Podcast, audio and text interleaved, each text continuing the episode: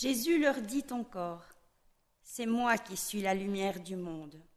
Celui qui me suit ne marchera jamais dans les ténèbres, mais il aura la lumière de la vie. Là-dessus, les pharisiens lui dirent, C'est toi qui te rends témoignage à toi-même, ton témoignage n'est pas vrai. Jésus leur répondit, Même si c'est moi qui me rends témoignage à moi-même, mon témoignage est vrai, car je sais d'où je suis venu et où je vais. Vous, vous ne savez ni d'où je viens, ni où je vais. Vous vous jugez selon la chair, moi je ne juge personne. Et si moi je jugeais, mon jugement serait vrai, car je ne suis pas seul. Il y a moi et le Père qui m'a envoyé. Dans votre loi, il est écrit que le témoignage de deux hommes est vrai. Moi, je me rends témoignage à moi-même, et le Père qui m'a envoyé me rend témoignage. Ils lui dirent donc, Où est ton Père? Jésus répondit, Vous ne connaissez ni moi ni mon Père. Si vous me connaissiez, vous connaîtriez aussi mon Père. Il dit ces paroles dans le trésor alors qu'il enseignait dans le temple. Et personne ne vint l'arrêter parce que son heure n'était pas encore venue.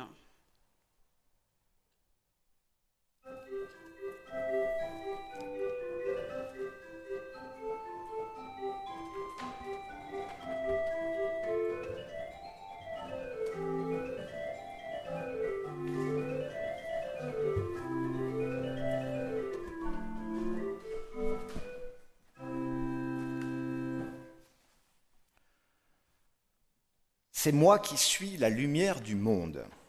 Nous dit ainsi Jésus dans la version que nous avons lue ce matin, en grec, ego eimi tophos tu kosmou. Nous sommes au chapitre 8, c'est la seconde fois depuis le début de l'évangile de Jean que Jésus utilise une image en je suis pour parler de lui-même. Ces formules en je suis présentes dans cet évangile sont plutôt bien connues. Au total, il y en a sept.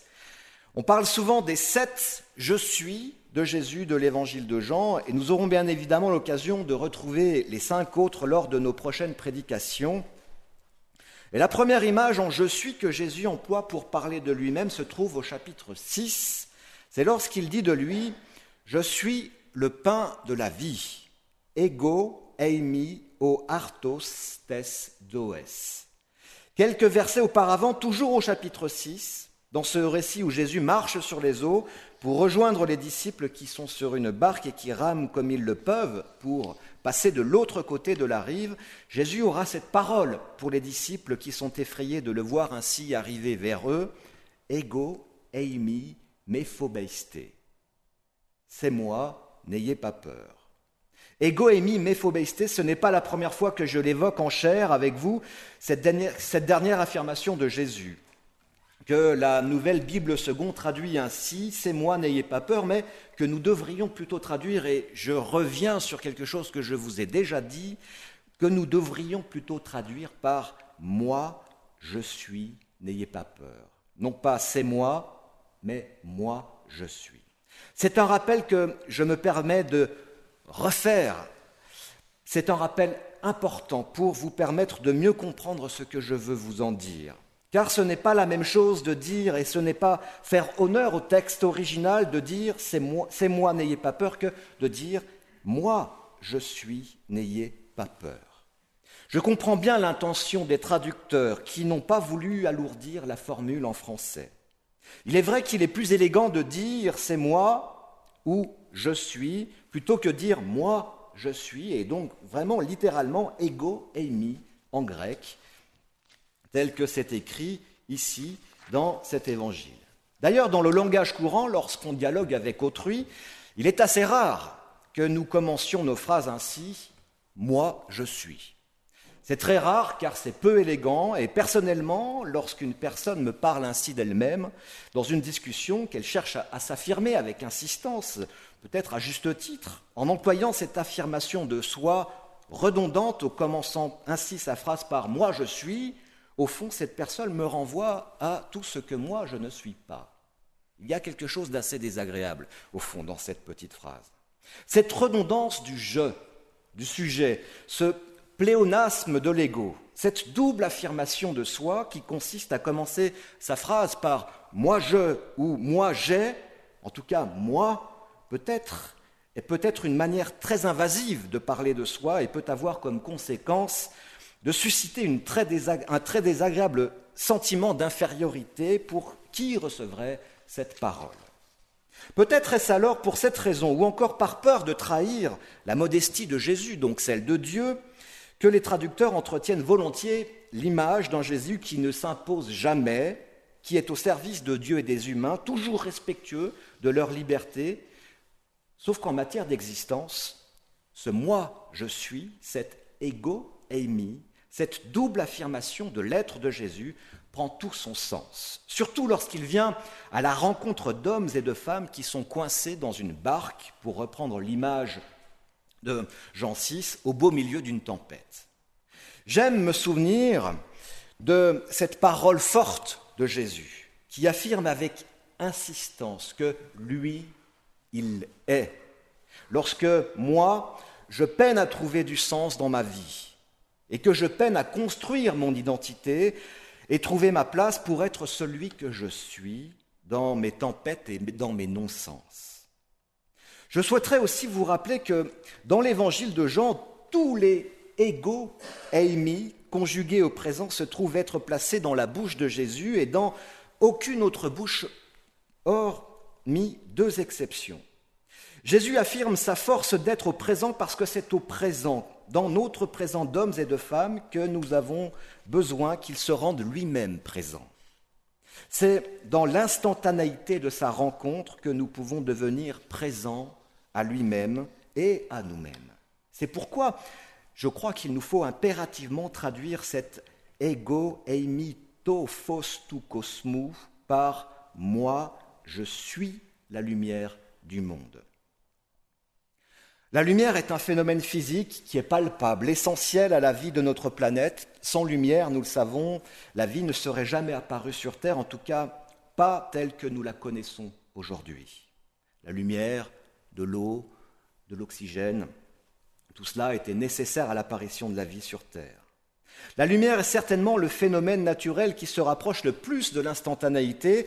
La vitesse à laquelle elle se propage, presque 300 000 km secondes dans le vide, correspond à la vitesse maximale à laquelle la matière peut voyager, ici sous forme de photons, dans l'univers connu.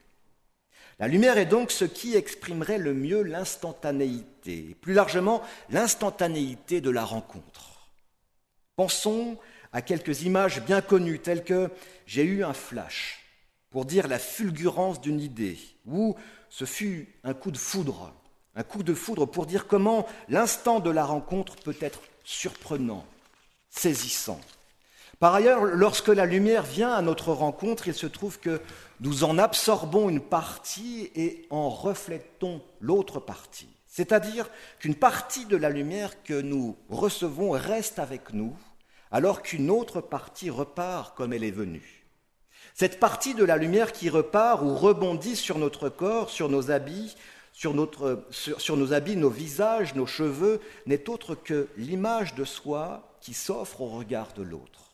Ce que je vois de l'autre est donc le reflet de la lumière qui m'est donnée, qui, lui est donnée, pardon. Ce phénomène qui s'explique physiquement par les théories d'absorption, de réflexion de la lumière blanche recèlent en lui-même de fortes significations philosophiques et théologiques. C'est tout simplement incroyable, formidable de penser à la suite de ce que Jésus dit de lui-même, moi, je suis la lumière du monde, que ce que l'autre voit de nous-mêmes, et donc ce que je renvoie de moi-même à l'autre, est le résultat de l'absorption et du reflet de la lumière que je reçois de lui. Dans cette perspective, si bien évidemment nous ne maîtrisons pas la lumière que nous recevons, nous pouvons en revanche maîtriser la lumière que nous reflétons. avec plus ou moins de couleurs, plus ou moins d'intensité, plus ou moins de clarté, plus ou moins de netteté, selon les couleurs que nous décidons de porter, selon la façon dont nous décidons de nous mettre nous-mêmes en lumière sur le devant de la scène, derrière les rideaux, dans le champ des projecteurs ou à côté, à la vue de tous ou cachée. D'un point de vue philosophique, la lumière que nous recevons est, constitutive de notre être. Elle nous entoure, elle nous donne une forme, elle nous permet de voir, elle nous permet d'observer le monde que nous habitons. Elle réunit en elle-même toutes les conditions nécessaires et suffisantes pour nous permettre de devenir celles et ceux que nous voulons devenir. Elle nous permet d'être devant l'autre, devant autrui. Pour illustrer ce propos, j'aimerais vous donner un petit exemple. En fait, ce n'est pas un petit exemple, il est plutôt long. J'espère que je ne vous perdrai pas en route. Un exemple qui vaut ce qu'il vaut, mais qui, je l'espère, vous parlera autant qu'il m'a parlé à moi. C'est une scène de cinéma tirée d'un film réalisé en 2007 par Danny Boyle. Un film qui s'intitule Sunshine. Un film de science-fiction comme je les aime, c'est-à-dire si documenté que la réalité qui les compose semble indiscutable, même s'il s'agit, comme dans Sunshine, d'un vol spatial habité en direction du Soleil.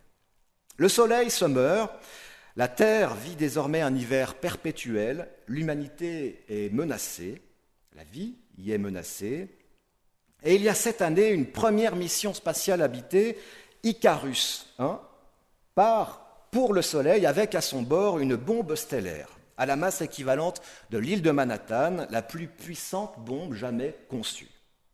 La mission consiste à larguer cette bombe au cœur du Soleil pour le ranimer, le réanimer, pour créer une étoile à l'intérieur d'une étoile, pour redonner vigueur aux réactions nucléaires qui sont à la base de son rayonnement et donc de la vie sur Terre. Icarus 1 n'est jamais arrivé. Cette mission s'est perdue avant d'atteindre l'étoile, alors une seconde mission, Icarus II, embarque à son bord tout l'uranium restant sur Terre.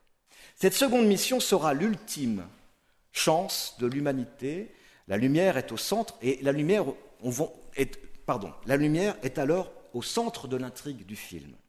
L'équipage d'Icarus II se compose de huit astronautes, huit spécialistes. Et il se trouve parmi ces spécialistes un psychologue présent pour accompagner l'équipe. Il est présent dès la première scène du film.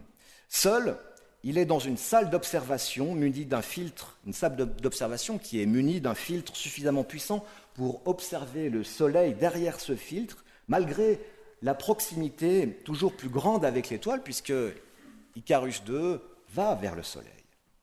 Évidemment, plus le vaisseau est proche de l'étoile, plus la violence de l'étoile est grande et écrasante. Mais ce filtre, comme l'ensemble du vaisseau d'ailleurs, eh bien sont, conçus, sont conçus pour protéger la vie qui est à son bord. Le docteur Searle, le psychologue, est donc seul dans cette salle d'observation. Icarus est déjà très proche de l'astre. Le soleil observé fait déjà deux fois la taille d'un humain. Le psychologue est donc face à l'astre, il contemple, il admire, il médite l'instant qui passe. Il s'imprègne de la puissance de ce qu'il voit, tout en étant protégé par un filtre qui le maintient en vie. C'est alors qu'il demande à l'ordinateur de bord de modifier les filtres de la salle d'observation. L'ordinateur s'exécute en veillant aux limites humaines. Icarus II nous dit, la scène, en tout cas le film, est à 57 millions de kilomètres du Soleil. Le psychologue observe alors le Soleil à 2% de sa luminosité maximale 4% entraînerait des lésions irréversibles pour ses rétines et pour sa peau. On sent qu'il fait là une expérience fulgurante, de l'ordre d'une rencontre saisissante, d'une prise de conscience nouvelle qui lui donne envie d'aller plus loin encore. La lumière l'englobe, la lumière le saisit, elle l'enveloppe. Alors il demande à, l'ordinateur de bord d'ouvrir les filtres de la salle d'observation en allant jusqu'aux limites acceptables pour le corps humain, il veut faire l'expérience totale de cette lumière qui crée la vie dans certaines proportions, mais qui peut aussi la réduire en cendres dans d'autres. L'ordinateur estime qu'il est possible à cette distance d'observer le Soleil à 3,1% de sa luminosité totale pendant une durée maximale de 30 secondes. Le psychologue se lance et il est alors sublimé. Et lorsqu'il partage cette expérience avec le reste de l'équipage, il a ces mots maladroits, mais qui sont, je crois, porteurs d'une vérité qui nous échappera toujours. Il dit que c'est une expérience vivifiante, cette expérience de lumière. Il dit que c'est comme prendre un bain, une douche de lumière, une expérience de plénitude totale, d'immersion totale. La lumière vous enveloppe et elle devient vous. La lumière vous regarde, nous regarde et elle nous fait être. La lumière dessine nos contours, elle nous met en lumière, elle nous construit, contrairement à l'obscurité impropre à la vie, au vide, qui détruisent. D'un point de vue théologique, maintenant, si l'on décide de croire que cette lumière nous vient de Dieu, c'est la raison pour laquelle nous sommes là ce matin. Quel est le résultat d'une volonté supérieure organisatrice de l'univers qui balaye toutes les théories mettant à l'honneur le hasard comme principe créateur, le hasard que la Terre soit à la parfaite distance du Soleil, le hasard que la Lune soit un satellite qui soit nécessaire pour la régulation des marées, des courants et donc de la température sur Terre? Compte tenu des distances infinies qui constituent l'univers, il est vraisemblablement impossible que le hasard puisse être la cause de la vie sur Terre, vu les distances infinitésimales que cela représente entre, j'entends, la Terre et la Lune et la proportion de l'univers.